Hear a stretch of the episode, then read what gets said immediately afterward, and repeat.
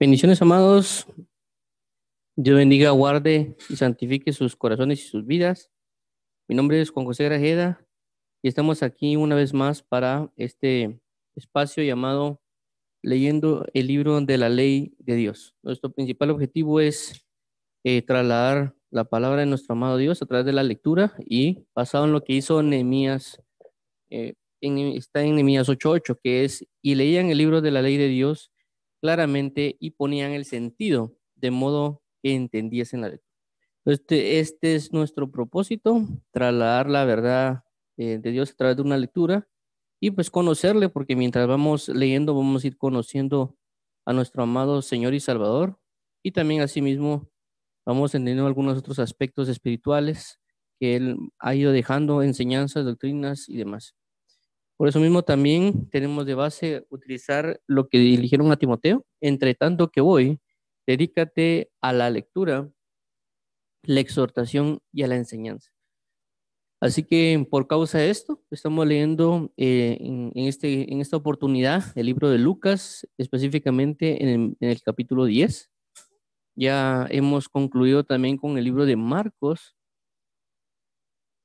en el capítulo, eh, el libro de Marcos completo tanto está, eh, ya está en, está en YouTube completo y en otras plataformas como Spotify y demás. Y ahorita pues hemos estado con el libro de Lucas. Así que vamos a, vamos a orar para darle las gracias a Dios por la oportunidad que nos ha otorgado y por la bendición de estar en su presencia a través de una lectura. Así que vamos a orar. Padre bendito, en el nombre de tu Hijo amado, venimos hoy delante de tu presencia para buscarte, para amarte, para adorarte y exaltarte con esta oportunidad que nos das una vez más de poder estar hoy en tu presencia. Te agradecemos, amado Cordero, te agradecemos, amado Padre, bendito sea tu nombre por la oportunidad de leer hoy tu palabra. En el nombre maravilloso de tu Hijo Jesucristo. Te lo agradecemos, Cordero vivo, Dios y Padre de nuestro Señor. En el nombre de Jesús, Padre, gracias. Abre nuestro entendimiento, abre nuestra mente para que cuando vayamos leyendo nos puedas brindar de tu sabiduría y tu revelación y de tu inteligencia, Padre. Te lo rogamos, Padre, para que sean abiertos los ojos de nuestro entendimiento, para que sean iluminados los ojos de nuestro entendimiento y podamos nosotros comprender más de ti y que podamos verte en el nombre de Jesús a través de tu palabra, Padre. Bendito sea, Señor Jehová, desde la eternidad hasta la eternidad. Amén y amén. Bueno, entonces vamos a iniciar.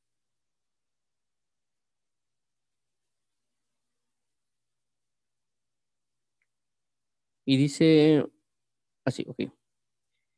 Bueno, entonces lo que hemos estado leyendo es el buen samaritano. ya leímos toda la parte del buen samaritano, 10, Lucas 10, 25 al 37. Y vamos a adentrarnos en esta lectura nuevamente porque hay partes que nos eh, no, aún no, hemos eh, trasladado, por así decirlo, comentado. Así que vamos en esto. Dice 25. Y he aquí un intérprete de la ley se levantó y dijo para probarle, maestro, haciendo qué cosa heredaré la vida eterna. 26. Él le dijo, ¿qué está escrito en la ley? ¿Cómo lees? 27. Aquel respondiendo dijo, amarás al Señor tu Dios con todo tu corazón y con toda tu alma y con todas tus fuerzas y con toda tu mente, y a tu prójimo como a ti mismo. Y le dijo, bien has respondido, haz esto y vivirás. Pero él, queriendo justificarse a sí mismo, dijo a Jesús, ¿y quién es mi prójimo? Respondiendo Jesús dijo, un hombre descendía de Jerusalén a Jericó y cayó en manos de ladrones, los cuales le despojaron e hiriéndole se fueron, dejándole medio muerto. 31. Aconteció que descendió descendió un sacerdote por aquel camino y viéndole pasó de largo. 32. Asimismo un levita llegando cerca de aquel lugar y viéndole pasó de largo. 33. Pero un samaritano que iba de camino vino acerca de él y viéndole fue movido a misericordia. Y acercándose vendó sus heridas, echándoles aceite y vino Poniéndole en su cabalgadura, lo llevó al mesón y cuidó de él. 35. Otro día al partir sacó dos denarios y los dio al mesonero, y le dijo, cuídamele, y todo lo que gastes de más, yo te lo pagaré cuando regrese. ¿Quién pues de estos tres te parece que fue el prójimo del que cayó en manos de los ladrones? Él le dijo, el que usó de misericordia con él. Entonces Jesús le dijo, ve y haz tú lo mismo. Bueno, entonces como, vemos en la lectura, eh, bueno, principalmente ya el día, el día de, el día lunes, tuve la oportunidad de, leerlo eh, y hablamos acerca de la, de la necesidad de, de, presentar defensa en el Evangelio por, la, por las palabras que usó el, el, el intérprete de la ley, que, le, que prácticamente le preguntó a Jesús acerca de, acerca de la vida eterna y otras preguntas que alguien puede hacernos. Tanto que alguien sea conocedor o no sea conocedor de la palabra de Dios, va a buscar hacer preguntas, ya sea para eh, alguna manera contraatacar, por así decirlo, bajo su creencia, o va a venir a, buscar una verdadera respuesta. Va a haber diferentes eh, matices, por así decirlo, a la hora que alguien pregunte, pero nosotros tenemos que estar preparados eh, y dispuestos para presentar defensa en el Evangelio y no únicamente rechazar a la persona en cierto caso, sino que realmente buscar la mejor respuesta porque sabemos de que ellos pueden convertirse al Evangelio, pueden comenzar a creer más en Cristo, o en dado caso, si ya creen por, por algún motivo, o sacarlos de un error, o poder ampliarles un mayor panorama de las circunstancias que Dios ha brindado. Pero para eso debemos aprender a presentar defensa, como lo dijo el apóstol Pedro eh, en, una en un pasaje, con mansedumbre y con reverencia. Y también, pues, como lo puso en práctica el apóstol Pablo, que también dijo que él estaba para, para, para, para la defensa del Evangelio. Entonces debemos también nosotros estar preparados y no únicamente rechazar a una persona por algo que, que nos vaya a preguntar. De igual manera, si no tenemos la, respuesta a eso, también podemos pues, pedirle tiempo, por así decirlo, para ir a consultar con alguien que es el Espíritu Santo o, algún, o alguna situación, ya sea una persona que tengamos cercana, también primeramente también leer la Biblia y orar para saber cómo trasladar una respuesta, si en dado caso no sabemos de ello. En este caso, pues como Jesús sí está preparado para presentar defensa de la verdad él le expone a esta persona que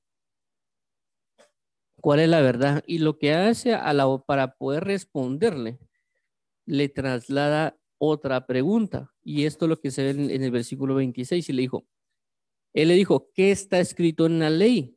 ¿Cómo lees? Y esto es bien importante porque eh, bueno, es bien importante por las, en, la, manera en la cual Jesús le pregunta, o sea, le devuelve una pregunta a él. Perdón. Es como que él ya, la, él ya supiera la respuesta a esa pregunta.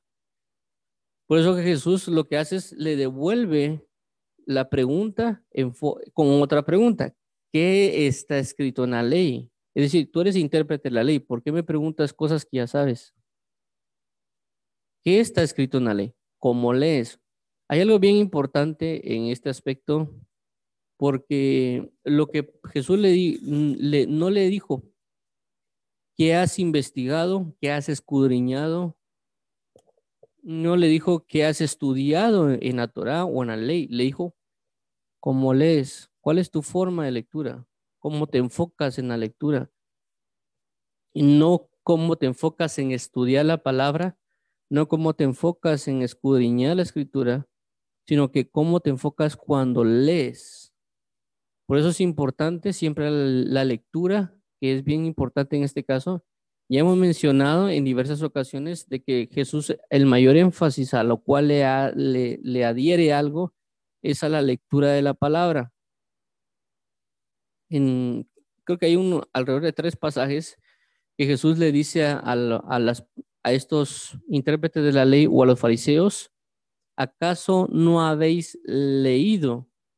No le dice, ¿acaso no habéis estudiado? ¿Acaso no habéis investigado o escudriñado? No le dice de esa manera, sino que le dice, ¿acaso no habéis leído? Es decir, que hay una facultad, una, algo bien importante con respecto a la lectura de la palabra de Dios que nosotros tenemos que aprender a tomar, eh, que es un tema muy, muy, algo que le tenemos que poner mucha importancia, algo así como cuando nosotros eh, le pedimos a Dios orar, o como cuando los discípulos le pidieron a Jesucristo, enséñanos a orar, así como Juan enseñó a, sus, a sus discípulos, creo que una de las cosas bien importantes es la lectura.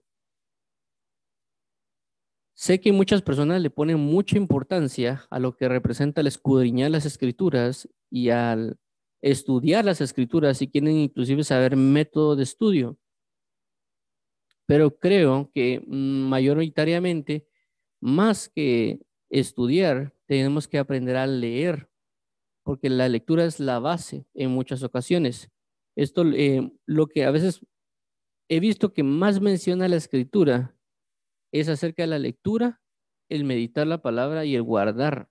Inclusive creo que más que el escudriñar, no hay tantos pasajes que hablen de escudriñar, hasta donde yo tengo entendido, pero sí hay otros que marcan acerca de la lectura. Y hemos hablado esto en diferentes videos de los días sábados y en, diferentes partes de acá, que es lo que refiere a lo que es el ministerio de la palabra, que es algo bien importante mencionar, porque el ministerio de la palabra son cinco, según mi, con el conocimiento que yo tengo. Pueden ser más. Es la lectura, el oír la palabra, el meditar la palabra, el escudriñar la palabra y el guardar la palabra. Cinco cosas que es, el, la, es parte del ministerio de la palabra. Ojo acá, cuando hablamos de ministerio de la palabra, regularmente las personas lo adhieren a lo que es predicar e enseñar, pero no es la totalidad del ministerio de la palabra. Y hemos tomado en cuenta que el ministerio de la palabra se, se, manifiesta con Esdras cuando dice que él dispuso su corazón para inquirir en la palabra de Dios, para, para cumplirla y para enseñarla. Es decir, ahí se manejan cuatro cosas. Uno, primero, la disposición de hacer las cosas. Esa disposición involucra una preparación y una motivación de lo que representa la ley de Dios. Segundo, lo, es lo que le llamamos el inquirir. El inquirir hace referencia a las cinco cosas que acabo de mencionar. Oír, leer, meditar, guardar, escudriñar. Cinco cosas. Esas cinco se van, se utilizan para luego poder cumplir la palabra de Dios.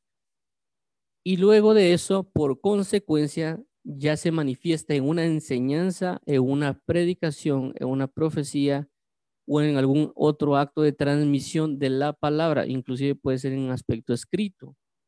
Entonces, el, el, ministerio de la palabra no lo requiramos únicamente al hecho de predicar, sino también al, aspecto de enseñarme o aprender yo mismo para buscar a Dios.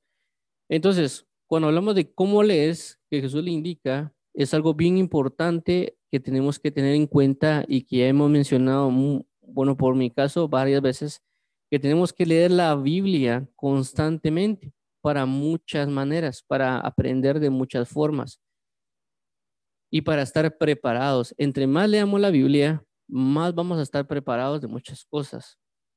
Regularmente las personas a veces lo, lo detiene en la lectura de la palabra porque dicen que no entienden lo que leen. Eh, yo tengo un, tenemos videos en YouTube donde tenemos alrededor de, creo que son como cuatro o cinco videos acerca de la lectura de la Biblia. Eh, y es bien, es bien importante que lo mencione por el hecho de que, que a veces, como vuelve a saltar, hay mucho conflicto con esto de, que las personas no leen. Tengo, tengo por lo menos un par de puntos aquí para especificar. Vuelvo a resaltarlo, porque se, se lo están diciendo a, a, un maestro de la ley, a un intérprete de la ley. No se lo están diciendo a cualquier persona. O sea, no se lo están diciendo un niño de ocho años que está comenzando a leer tal vez, que le están enseñando a qué es la lectura y que le preguntan, mira, ¿qué leíste? ¿Cómo lees? Sino que le están preguntando a un intérprete de la ley. Este intérprete de la ley podría tener, qué sé yo, por poner ejemplos, hagamos de cuenta que tuviera unos 30 años, así como Jesús. ¿Qué hubiera pasado si tuviera 40 años, 50 años. O sea, la pregunta se vuelve un poquito más, más marcada dependiendo de la edad. Porque como si le pregunto a un niño de 8 años cómo lees, eh, él está comenzando, así como que mira que estás comprendiendo la lectura. Pero si le estoy preguntando a alguien de 50 años cómo lees, o a alguien de 20 años cómo es que lees, si lo tenemos a este término de, la, de nuestra era, una persona que es universitaria, le digo, mira, ¿cómo lees? Cambia un poquito el panorama por el hecho de la práctica o la profundidad que una persona puede tener a la hora de, de tener una lectura. Ahora, en este caso, como vuelvo a resaltarlo, es bien importante que le pongamos atención porque hay muchas cosas que se manifiestan cuando alguien lee. Una de ellas por las cuales no lee es porque dicen que no entienden.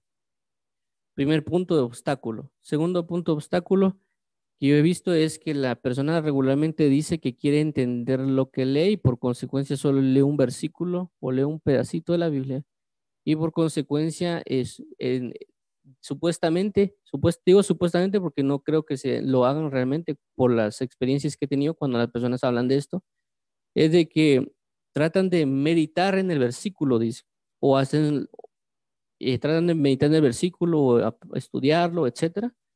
Y el tercer punto es de que lo que hacen es lo que ellos llaman un devocional, que prácticamente es sentarse y sacar un tema del versículo. Y tal vez hay otros puntitos ahí que no, no voy a tomar en cuenta, pero son los que más he visto que, que, reflejan. El problema es con esto es de que realmente no se están enfocando en una lectura. Se están enfocando en el estudiar. Es cuando alguien me dice, mira, yo leo, pero no entiendo, ese primer punto es el primer obstáculo. Creo que es el mayor obstáculo que he visto que una persona tiene. Para la solución para esto prácticamente es leer más y orar. Porque lo que sucede es de que recordemos que nosotros somos entes espirituales, somos personas espirituales. Nuestra base principal es espíritu, pero también tenemos el alma y tenemos el cuerpo. Entonces, hay que entender esta, este, esta problemática y que se resuelve, y porque digo que se resuelve leyendo. Porque tenemos que tener un lapso de lectura, es decir, así como alguien se puede sentar a estudiar, es un aspecto de estudio, es, para eso es, para estudiar, no para leer, para estudiar. Entonces, tenemos que tener el ámbito aparte de la lectura. Es decir, si quiere usted estudiar y entenderla, vaya y estudiela, pero aparte vaya y lea. Va a ser un ejercicio diferente.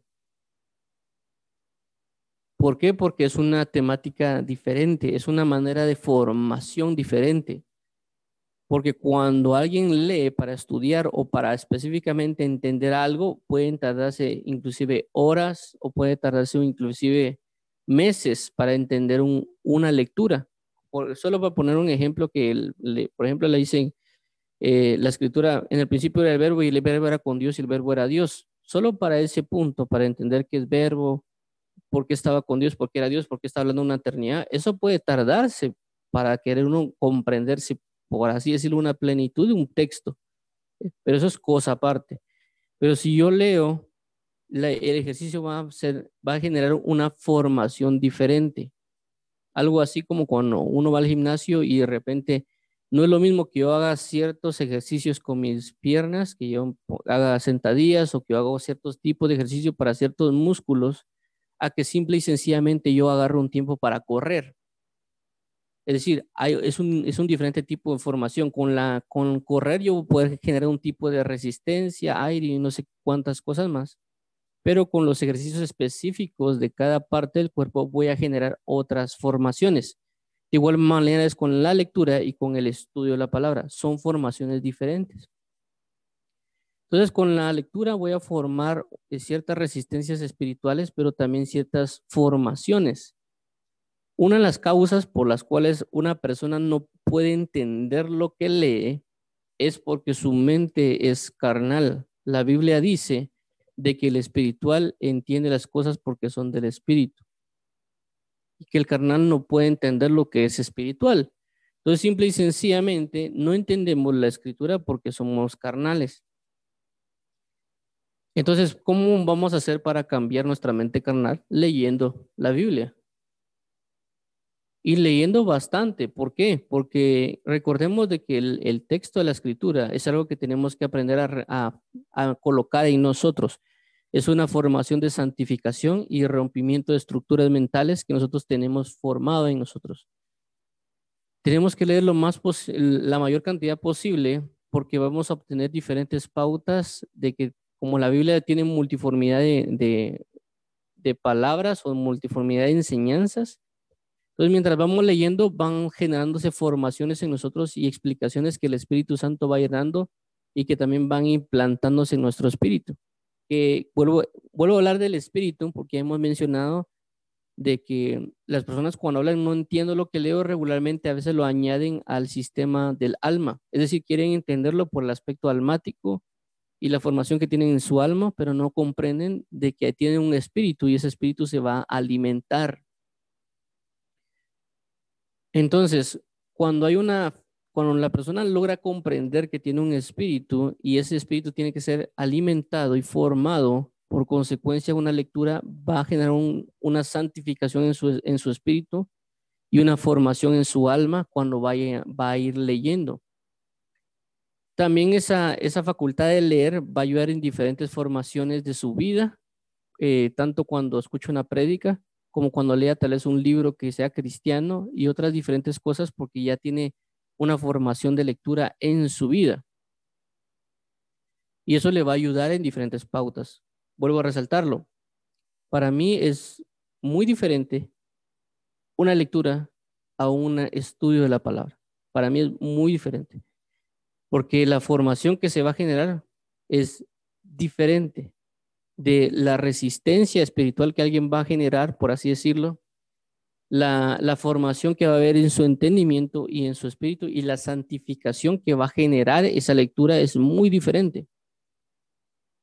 Pero también vuelvo a eh, mencionar de que tenemos que también tener el aspecto de escudriñar la palabra, que para eso sí se requiere tiempo. Y sé que hay personas de que, eh, que es necesario tal vez tener un diccionario, una computadora y tal vez agarrar unas dos horas, tres horas. Algunos hacen así, no sé para estudiar un tema, pero creo que eso es, tan, eso es necesario, pero por eso es para poder inclusive, para que alguien tenga como que el, el recurso para, para el estudio de la escritura, tiene que leer la Biblia. Es decir, no es lo mismo una persona que se sienta a estudiar un tema, ya, ya habiendo leído cinco veces la Biblia, por poner un ejemplo, a una persona que quiera, le, quiera comenzar a estudiar un tema con simple y sencillamente haber leído solo el libro de Génesis. Es decir, es cierto, tenemos el Espíritu Santo y el Espíritu Santo a veces lo que nos va a dar es el conocimiento según lo que tenemos, nos va a hablar, nos va a decir, mira, tal versículo o anda a buscar algo en la Biblia. Entonces, es por eso la importancia de leer, porque lo que vamos a hacer es formaciones en el alma, formaciones en nuestro espíritu, resistencias espirituales, niveles de llenura, niveles de comunión con Dios, y al leer bastante, inclusive podría llamarlo así de manera rápida, también va a acontecer de que cuando tenemos un estudio o una meditación, vamos a tener bastante escritura para respaldar nuestra, nuestras otras áreas. Regularmente cuando a veces se voy a hablar a alguien de la palabra de Dios, eh, podemos ver a veces sus fallos cuando se enfocan en, trasladar algo, pero fallan y dan errores doctrinales porque no conocen otros aspectos de la escritura. Porque no hay otro aspecto de la palabra que lo respalde, ya sea porque no, no leen o leen por, por o perdón, tienen sus devocionales o, o, o forman temas basados en control Fs y otras cosas más, en lugar de tener el respaldo del Espíritu Santo en ellos. Entonces, este es el énfasis que le da Jesús al, a, esta persona que lees. También recordando de que cuando más se lee, también a veces uno puede recaer en, varios, en varias partes de lecturas que tal vez uno la primera vez que pasó por ahí no se dio cuenta de, algo y tal vez inclusive ni sabía que, que, estaba escrito, pero al volver a pasar por el mismo pasaje, en ese momento el Espíritu Santo es el que ayuda a entender algo y le puede decir a uno, mira, atento a este pasaje. Cuando uno está atento a ese pasaje, esa parte que Dios le puede revelar a uno, recordemos que cuando uno lee, el Espíritu Santo está con uno, es decir, uno, no está solo. Él está mientras nosotros leemos. Entonces, Él a veces pone como que uno de repente lee la Biblia y dice, esto nunca lo, nunca lo había visto y tal vez ya había, uno había pasado por ese pasaje varias veces. Entonces el Espíritu Santo le revela o le da a conocer algo de la escritura, de lo cual eso nos puede servir luego para un estudio. Uno lo puede apuntar y por consecuencia se lo puede llevar a, meditar la palabra o a un estudio de la palabra. Y vuelvo a resaltar, un estudio de algo puede durar meses o puede durar hasta años para un estudio. Hay personas que de un, un versículo ya han sacado libros de eso. Entonces, hay cosas, como vuelvo a resaltarlo, de que cuando uno lee, hay una diferencia entre lo que Dios nos quiere dar a entender y lo que uno quiere entender. Entonces, por eso la importancia de leer, que el, primer punto es que no los bloquee decir que no entienden la escritura, porque realmente el que va a abrir el entendimiento es el Espíritu Santo. Y entre, así como cuando uno va a la universidad y a veces cuando uno lee un libro no lo entiende, ¿qué es lo que hace cuando uno no entiende un libro? Volverlo a leer. Y si uno no logra leerlo, eh, lograr entenderlo en la segunda en la, segunda vez que lo lee, lo que hace es volverlo a leer. Es decir, ah, si hacemos eso con el, en los estudios seculares, ¿cuánto no más con la palabra de Dios?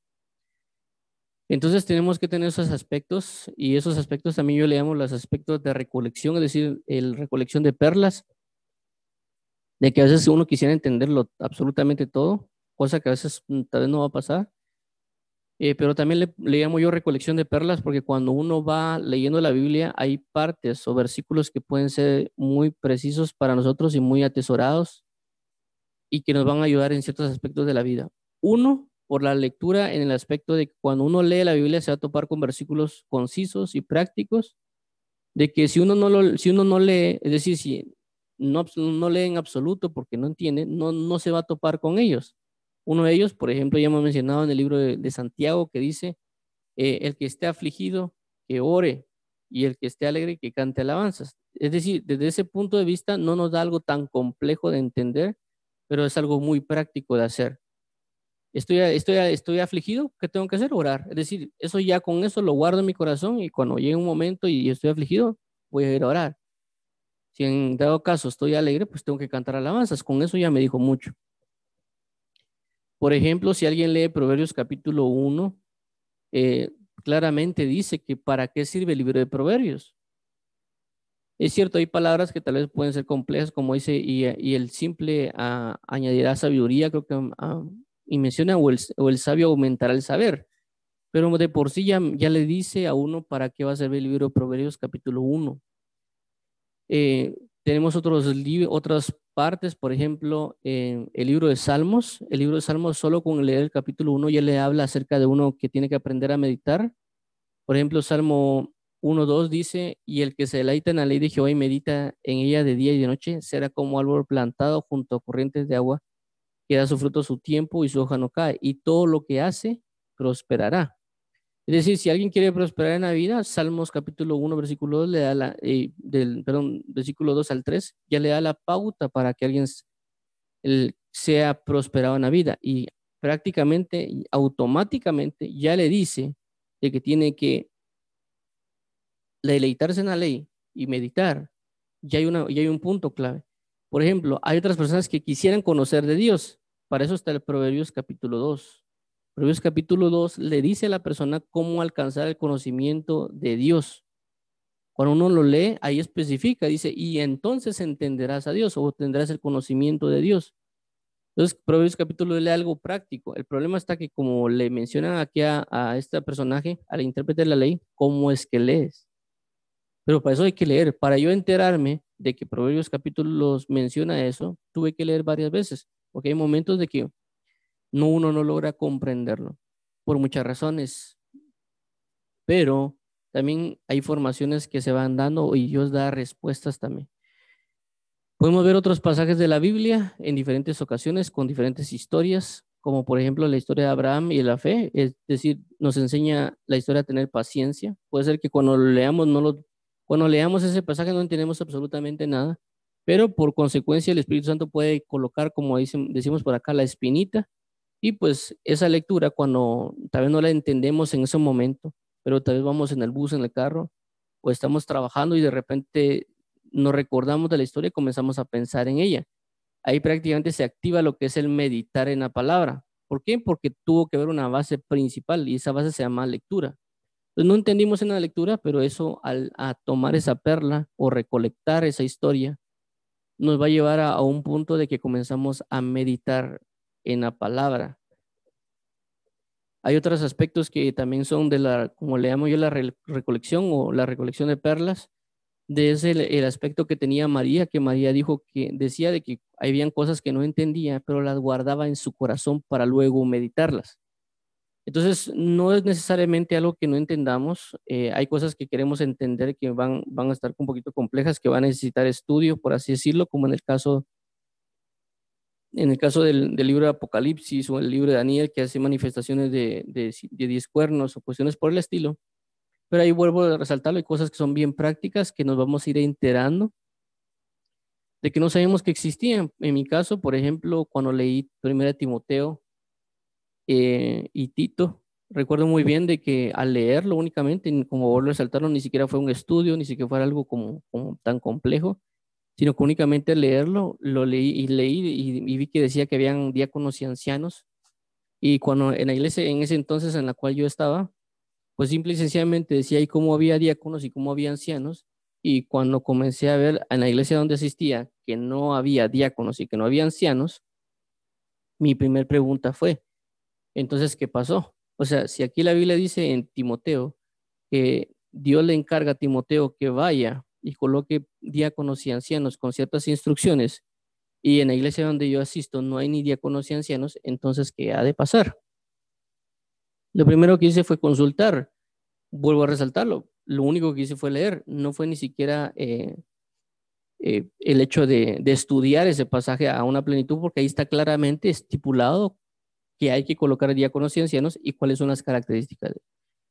Pero por consecuencia, lo primero que me llevó a preguntar, un preguntar no como este señor de intérprete de la ley que quería como que justificarse o ver qué pasó o probar la persona, sino como un, derecho de duda y, y de preguntar por qué es que no se da. Eh, cuando le pregunté al, en ese entonces cómo se manejaban líderes, le pregunté a mi líder, mira, ¿por qué es que no hay diáconos y ancianos? Si la Biblia habla de eso. Y él lo primero que me dijo, mira, sí hay diáconos, pero no se llaman diáconos, sino que se llaman ujieres. Ujieres, creo que me Y los ancianos, no hay, me dijo él. Ok, entonces, eh, ¿qué hacemos? Eh, pero yo veo que los sugieres son como diáconos, me dijo. Bueno, entonces no me dio una respuesta realmente eh, concreta y, y, pues los diáconos no, se escogían o, los, o lo que él me llamaba los servidores, no se escogían como estaba en la palabra. Es decir, cualquiera que quería servir automáticamente era elegido para hacerlo y ya podría ser llamado diácono. Pero no es, no es la realidad o verdad de las cosas. Eh, entonces, solo con una, una sencilla lectura uno puede identificar ciertas cosas como por ejemplo el caso de, del velo en la mujer, que también aparece en 1 Corintios.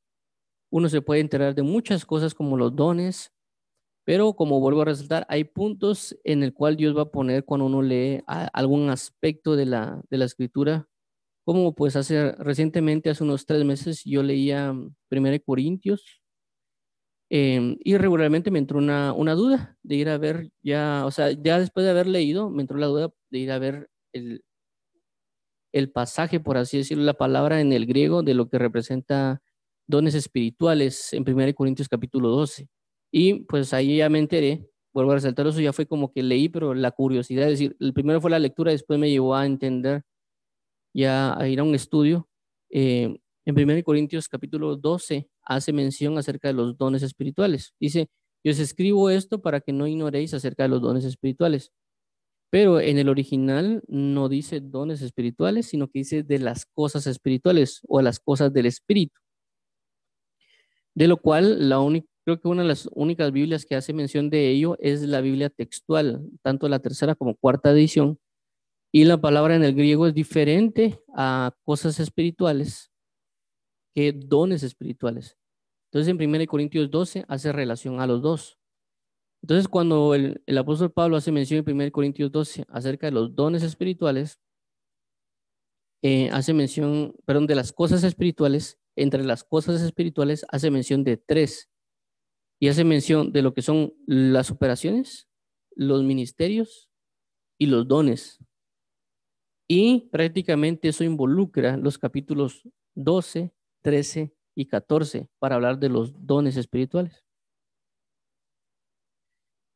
Entonces, em, vuelvo a doy todos estos ejemplos por el hecho de que alguien no, eh, que busque la lectura, tanto si no entiende, porque la misma lectura nos va a ayudar a entenderlo. Una de las cosas que a mí me pasó personalmente para la lectura es de que yo comencé, en ese entonces, hace años, comencé a buscarle cinco capítulos diarios de la Biblia, cinco, independientemente si duraba, me, llevara dos horas, independientemente si los, los realizara en cinco minutos, lo, me propuse por algún motivo hacer cinco, capítulos diarios. Y pues tenía un cuaderno en el cual yo apuntaba preguntas. Es decir, leía algo y apuntaba una pregunta. Bueno, esta es una pregunta que tengo que quiero responder. La escribía. Sé que para a no a todos les va a servir esto que estoy mencionando porque cada quien tiene diferentes formas de hacer las cosas. Un, un amigo me dijo, mira, si yo hago eso, a mí primero se me olvida el cuaderno y lo dejo tirado. Y se me olvida.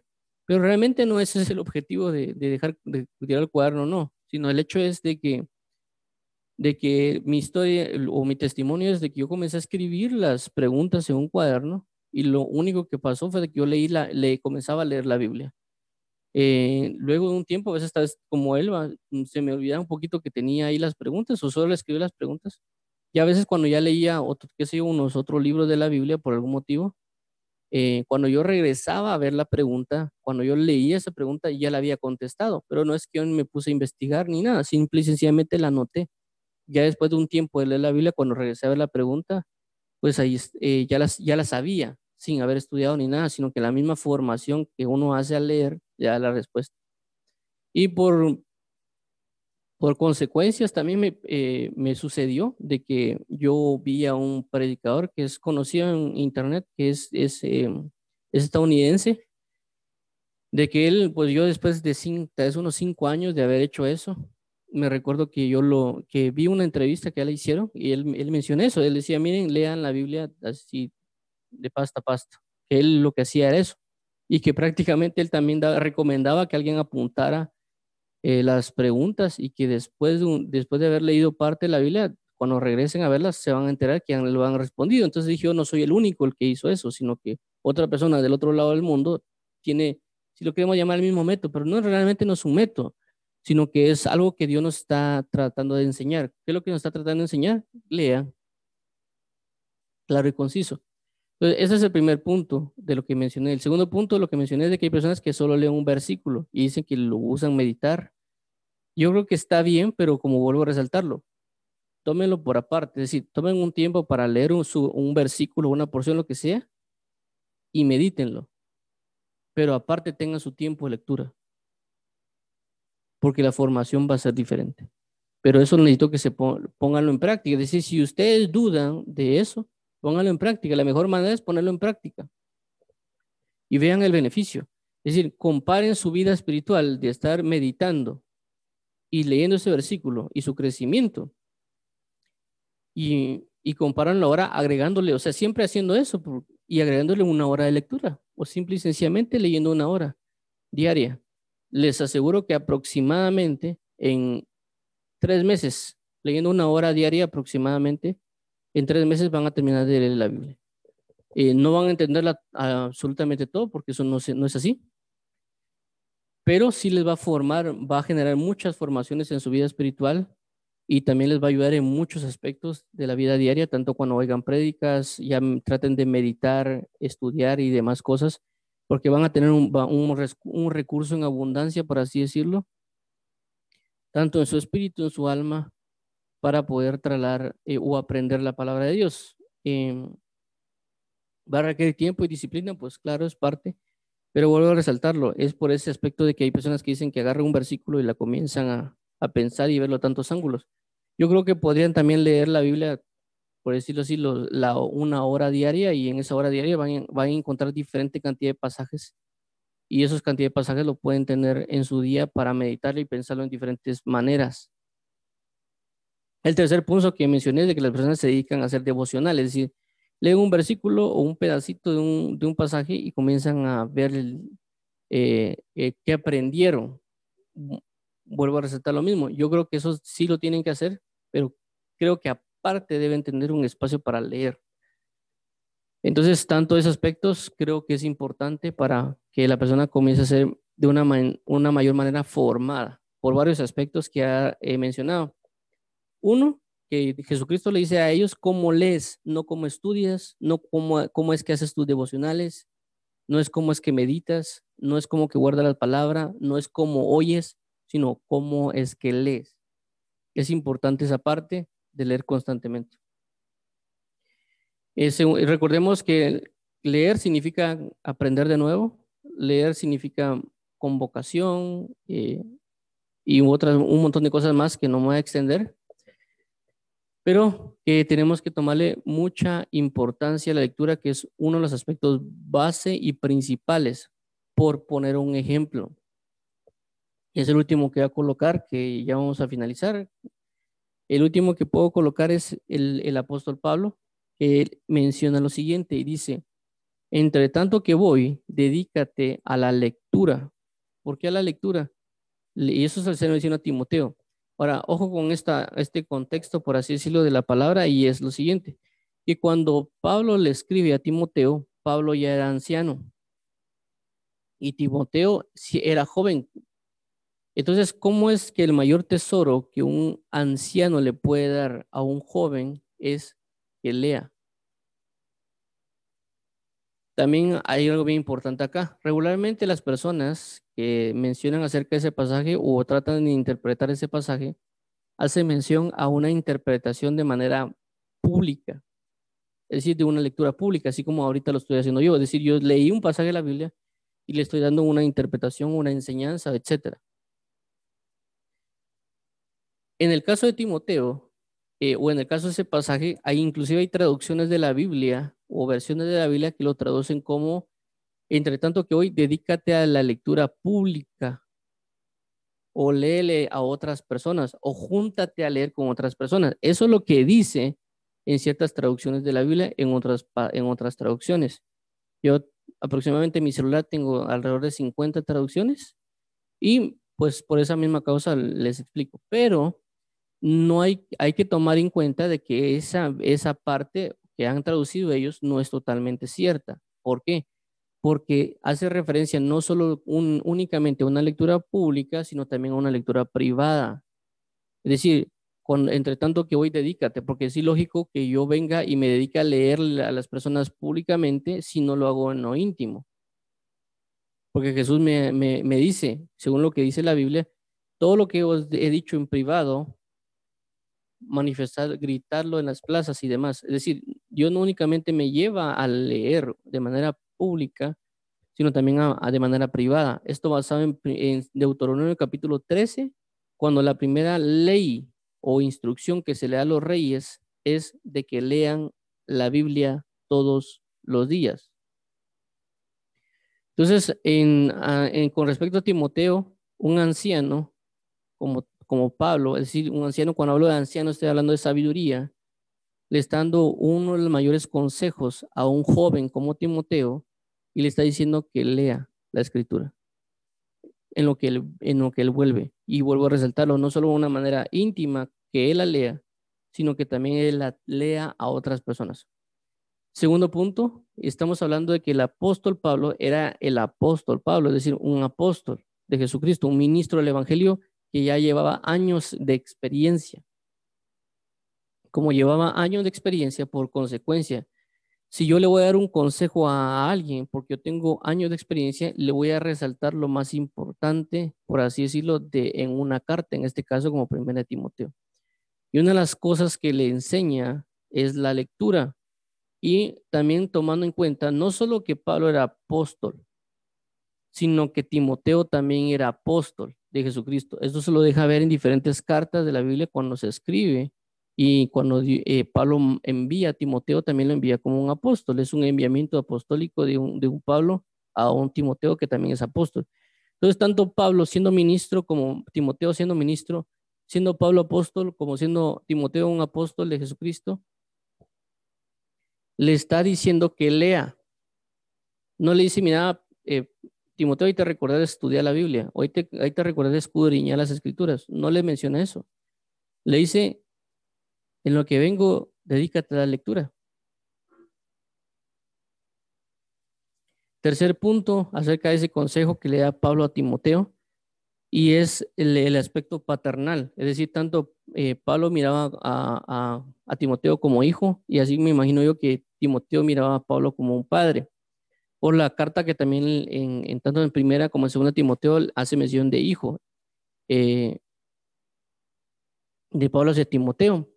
Entonces estamos hablando de que un padre lo que va a hacer es dar el mejor consejo a sus hijos. En este caso, vemos cómo Pablo da el consejo a Timoteo de que lea. A consecuencia de esto, vamos a trasladar esto que hablamos de Pablo y Timoteo hacia nosotros. Ok, entonces si tenemos la, la revelación de un anciano, la revelación de un ministro y la revelación de un padre, ¿a quién? A un joven, a un ministro y a un hijo. Eso significa que Dios siendo Padre, Dios siendo ministro, en el caso de Cristo Jesús, que es, es Padre, es Hijo, y es, pero es, es Padre, es anciano y es ministro. El mayor consejo que Dios nos puede dar es leer a nosotros que somos jóvenes, ministros e hijos. Es decir, es el Espíritu Santo trasladando la verdad a alguien como Timoteo, que nosotros podríamos ser como Timoteo en, en diferentes manifestaciones, ¿verdad? De que lo que nos dice es que leamos. Otro ejemplo que les puedo mencionar para resaltar esa parte de la lectura es el aspecto de lo que puede acontecer cuando alguien lee, que esto lo podemos ver en Lucas capítulo 4, versículo 16 en adelante, cuando dice que a Jesucristo le fue dado el libro de la ley y él dice que lo abrió y en, la parte que decía, porque el espíritu de Adonai está sobre mí, porque me ha ungido para llevar buenas nuevas y, y comienza a mencionar todo eso y concluye y dice que todos quedan boquiabiertos. Y dijo él, porque hoy se ha cumplido esta escritura delante de vosotros. Es decir, cuando uno lee la palabra, la escritura comienza a cobrar vida en nosotros, porque pasó con Jesús y ellos quedaron boquiabiertos. ¿Cómo así que quedaron boquiabiertos? Si cuánta gente no había leído ese versículo delante de ellos, sin, lo que se hacía en la sinagoga era leer, la Torá, leer las escrituras. Entonces, ¿cómo así que se van a quedar boca boquiabiertos? Porque leyeron un, versículo que ya habían leído infinidad de veces. Si alguien llevaba 50 años de ir a la sinagoga, no puedo creer yo que ese, ese versículo o capítulo nunca se había mencionado. Es ilógico. El punto está que cuando Jesús lo menciona, eso hace un match entre la dimensión espiritual que está viviendo Jesús con la dimensión profética que se escribió en ese tiempo y se unen en ese momento, lo cual indica un tiempo profético perfecto. Eso significa que en ese tiempo exacto se une la profecía de Isaías con las palabras de Jesús leyéndolas porque prácticamente en ese momento Jesús está profetizando lo que profetizó Isaías y como el cumplimiento de la palabra, más lo que él está declarando sobre su vida en ese momento. Por consecuencia, también se convierte en una profecía leída, escrita y dicha con su palabra, la palabra profética más segura, manifestada en ese momento. Entonces, cuando uno lee la Biblia, va a manifestar la palabra profética más segura como lo hizo Jesús por eso que hay momentos que a veces cuando leemos nos ponemos a llorar, sentimos alegría, etcétera, etcétera, porque se está cumpliendo la palabra profética en nuestras vidas y está generando un impacto en nuestros corazones. Eh, por eso dice, ¿cómo lees? ¿Cómo lees? ¿Ya? Está, él dijo, ¿qué está escrito en la ley? ¿Cómo lees?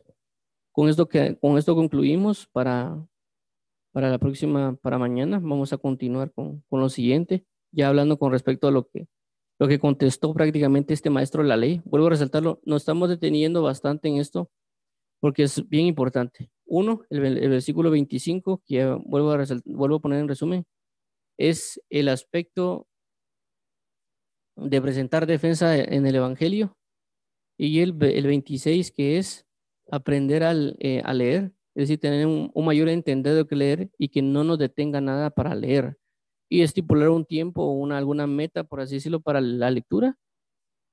Eh, uno, para quitarnos el bloque, el bloqueo que es eh, no leo, no leo porque no entiendo, sino simple y sencillamente leerlo de mucho, de lo que ya mencioné, de las cuales a, a mencionarlo. Una de ellas, en resumen, prácticamente es leer para que comience a generar una formación espiritual en mi vida.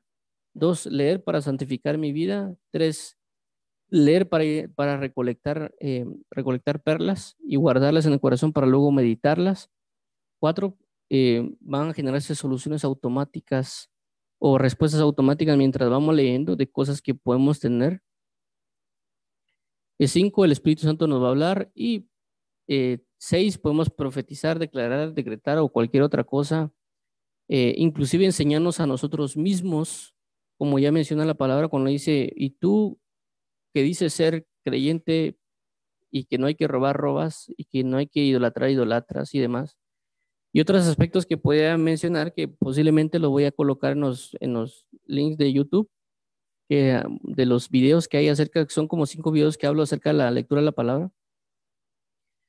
Y em, bueno, lo otro es que si alguien eh, medita y usa un versículo, un versículo para meditar y todo eso, pues los puede seguir haciendo, pero tome un tiempo aparte solo para leer. Y el persona que hace devocional, pues sígalo haciendo, solo que tome aparte otro tiempo para la lectura. Entonces, eh, esos son los puntos normales que regularmente he visto. Eh, ya hemos mencionado también cinco cosas del, Ministerio de la Palabra y otras situaciones, pero ese es en resumen. Eh, por consecuencia, el, el, día de mañana vamos a avanzar con estos comentarios o exhortaciones, enseñanzas, y también recordar los, los aspectos que menciona el consejo de la lectura, que lo menciona Pablo a Timoteo, ya mencionamos como un eh, como, un, como una persona sabia, como anciano, como un ministro, y en este caso como un ser un apóstol, y tercero, como en el caso de un padre a un hijo. Tres aspectos regularmente que yo he visto en la escritura, que como la Biblia dice que toda palabra es inspirada por Dios, por consecuencia no es necesariamente Pablo que se lo está diciendo a un Timoteo, sino que es el Espíritu Santo o el mismo Cristo diciéndoselo a nosotros ya sea porque somos jóvenes, eh, ya sea jóvenes en el, en el aspecto vivo, es decir, jóvenes en el aspecto físico, o jóvenes, jóvenes en el aspecto ministerial, es decir, que alguien va comenzando su ministerio y el consejo que le van a dar es que lea porque es joven. No únicamente, por ejemplo, alguien puede tener 30 años, pero lleva dos años de ministerio, entonces es joven, a comparación de un palo que lleva como 30 años o más de ministerio, e igual es un joven. Segundo, eh, esta persona puede ser un ministro de cualquier tipo, ya sea eh, evangelista, pastor, maestro, etcétera, cualquier tipo de, situación o ministerial que alguien tenga. El, y por último, pues todos, eh, todos aquel que creyó en Jesús se que se convierte en un hijo de Dios. Y por consecuencia, Dios lo que va a buscar es que leamos en lo que vuelvo, es decir, que en lo que viene en su venida, en su arrebatamiento, o en lo que llego de visitación a tu vida como una visitación de parte de, Jesús, dedícate a la lectura, a la exhortación y a la enseñanza. Y cuando hablo de exhortación y enseñanza, no, ya resalto otra vez, no únicamente para las demás personas, sino para mí, porque yo me tengo que enseñar a mí mismo también. Y por consecuencia también me tengo que exhortar a mí mismo. Y cuando voy leyendo la Biblia, lo que va a hacer la Biblia es exhortar, porque yo estoy leyendo y estoy usando mi voz, por consecuencia me voy a exhortar. Entonces, eh, vamos a dejarlo acá, vamos a orar. Eh, en un par de minutos voy a levantar las, otra vez la sala y otras, las otras transmisiones para la oración. Eh, entonces, vamos a finalizar orando. Vamos a, o sea, okay.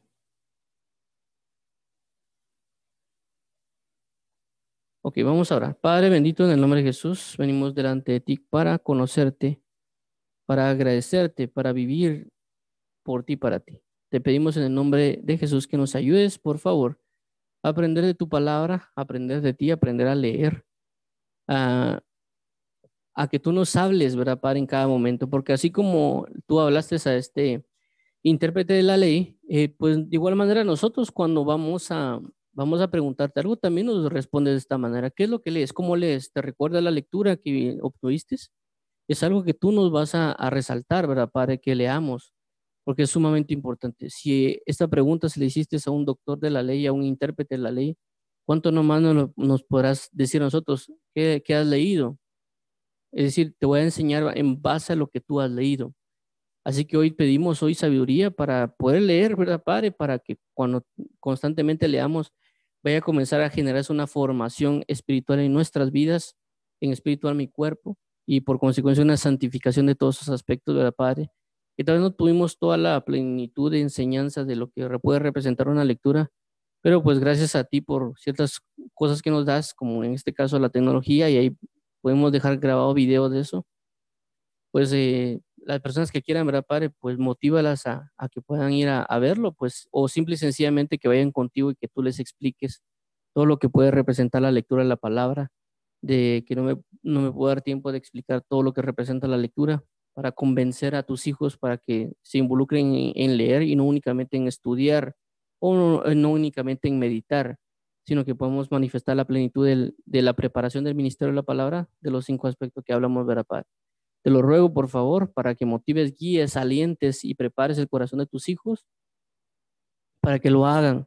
Y de igual manera, si ellos tienen eh, la capacidad de, de, de, aprender otro idioma o que aprendieron otro idioma, pues que lo hagan también en ese idioma, ¿verdad, Padre? Porque sabemos de que las formaciones son diferentes. Eh, aunque la, la aparente eh, escritura sea igual, según lo que muchos comentarios que he recibido, o pocos de personas, eh, tú sabes que no es así realmente, porque son, hay manifestaciones espirituales plasmadas en ciertos aspectos de la palabra que no se manejan igual y que ellos lo van a obtener solo por experiencia.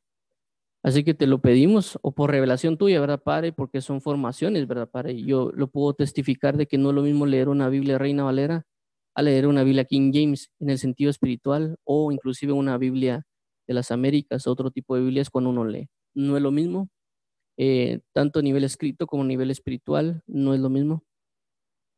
Pero tú vas a hablar a cada quien y vas a formar a cada quien según tu palabra y según tu verdad.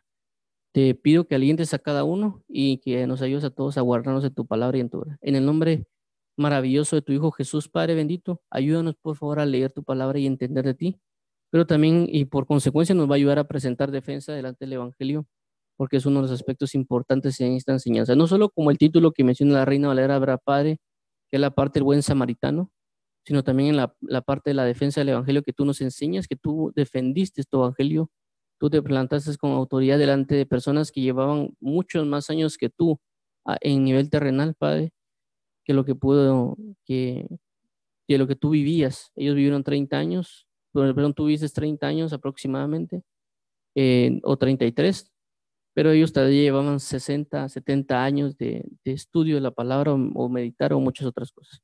Te agradecemos, Cordero Vivo, bendice a los que nos oyen, guárdalos, santifícalos y vivifícalos en tu verdad. En el nombre de Jesús Padre, amén y amén. Entonces Dios los bendiga, recordándoles pues que estamos siempre en diferentes plataformas, tanto en Facebook, YouTube, eh, Twitter, Instagram, Twitch, transmitiendo en vivo, así como Beca y Castbox, y pues también compartimos diferente contenido en diferentes redes sociales. Así que Dios los bendiga. Un par de minutos vamos a subir la parte de la, la oración para, para pues continuar con esto de nuestra comunión con Cristo. En el nombre maravilloso de Jesús, bendiciones a todos. Amén. Amén.